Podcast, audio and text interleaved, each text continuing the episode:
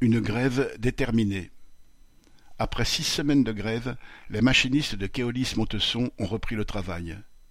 Ils n'ont pas récupéré les primes supprimées, mais une partie des jours de grève est payée. Ils ont montré qu'ils ne se laissent pas faire. Cela vaut pour l'avenir et pour tous les travailleurs du transport visés par les appels d'offres dans le but de revoir à la baisse les rémunérations et les conditions de travail.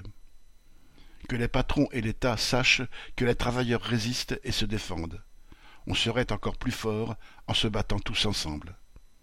Écho des bulletins lutte ouvrière RATP Bus.